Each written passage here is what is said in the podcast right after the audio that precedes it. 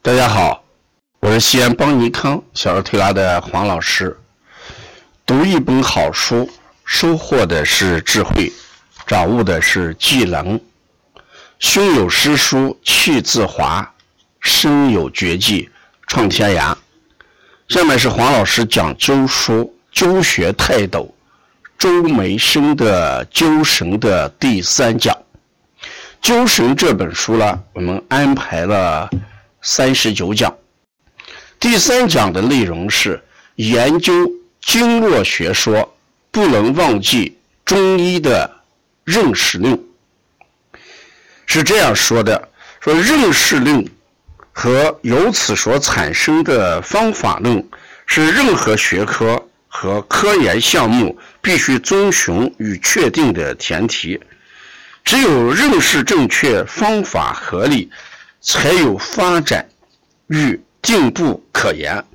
目前对于经络学说及针灸功效的理解，是人自为说，说自成书，虽可言之成理，也可顺理成章，但对经络针灸这门特有的学科和中医认识论与方法论这种根本的关系。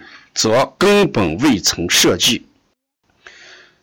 作为东方瑰宝的中医学，在理论体系上既有自己的认识论，在治疗手段上更有自己的方法论。经络学说与针灸的功效，是在中医认识论基础上所产生的具体的产物，而方法论则是认识论的具体的应用。因此呢，对针灸作用及经络学说的理解与探讨，首先应该从中医认识论和方法论中来寻找答案。中医的认识论就是已经说烂了的阴阳学说，而方法论则是运用各种手段，以求达到调和阴阳与平衡阴阳。然而，目前许多经络学说的研究者恰恰离开了阴阳这一基础，这就首先犯了方向性和原则性的错误。四十余年来，虽然在人力和物力等方面付出了巨大的代价，但到目前为止，还是一笔混淆不清的糊涂账。这不能不说是脱离了中医的认识论。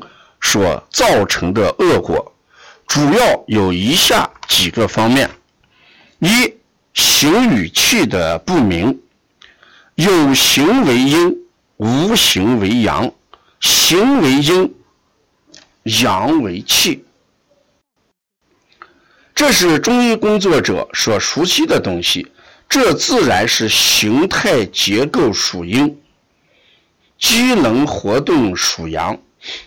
现已公认，经络体系人体内使人体内部维持动态平衡的一种功能和现象。为什么还硬要从解剖刀与显微镜下寻求变动不具的功能和现象呢？当然，阴阳是互为依附的，有了有形之阴，才能产生无形之阳。属于阴的物质基础，既然没有着落，则属于阳的功能和作用又将如何产生呢？要知人体的各种功能和作用都是建筑在全身各个体系与组织这一属阴的生物之上的。经络体系属阴的形制基础，不是早就已经鉴定了吗？所以。我们把形跟气不明导致了研究的错误。第二，动与静的不分，定为阴，动为阳，形态结构是定子的直观，机能现象是动态的表现。经络体系是人体内部活生生的机能活动。古人早就指出过，精气输注。是经络活动最基本的形式。离开这一情况，还有什么经络体系与循环感禅可言呢？第三是死与活不变，生命活动属于阳，尸体的形质属于阴。经络现象只有在活人身上才能出现，在人死之后，生活机能停止，生命现象自然不复存在。只有是最愚蠢的人，才能在发电机已经停止运转的时候，还是拼着命在金属导线上测量电压与电流。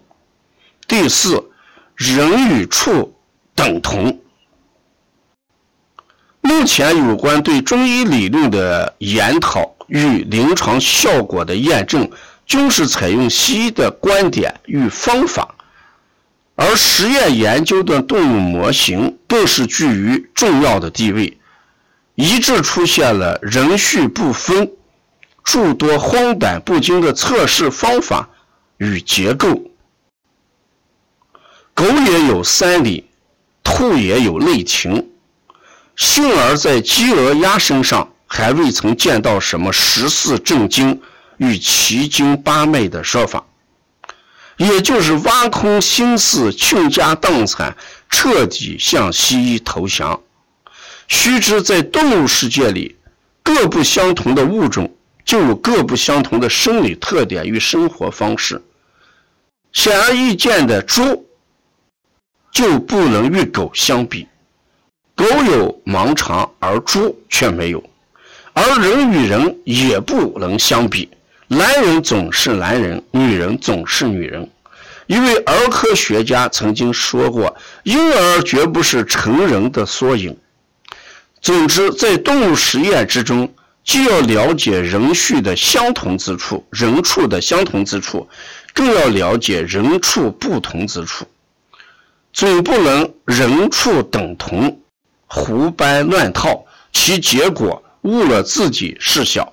误了天下苍生事大，不知重阳者也曾言念及此否？还需顺便一提的是，目前重阳的流毒已经渗入到中医的骨髓深处，例如十四正经与奇经八脉，这是流传千古的典范。目前竟然有人给他穿上了洋装，写成什么十四正经与奇经八脉。奴才面孔竟然到达如此的程度，所以这一段话我们重点介绍的是什么东西啊？我们研究经络，你就不能离开中医的认识论，要分开有形的东西和无形的东西，要分开动的东西和静的东西，要分开死的东西跟活的东西。后面我们还要谈到，经络是个气，是无形的东西，啊，经络是个动态的东西，不是静态的东西。经络只有在活人身上有，死了就没有。研究经络，拿动物做这个研究的，呃，这个模板，哎，那是非常可笑的，哎，这有奴化的、西化的特色。所以呢，这一部分观点非常明确。可见我们周梅生教授对经络理论的看法，一定是要，呃，正本清源。经络讲经络要以中医的认识论为基础，学灸法就是以中医的方法论为基础。所以拿中医的认识论和方法论来探究经络和灸法，才是真正的中医啊。要了解更多的灸神的内容，敬请关注第四讲。谢谢大家。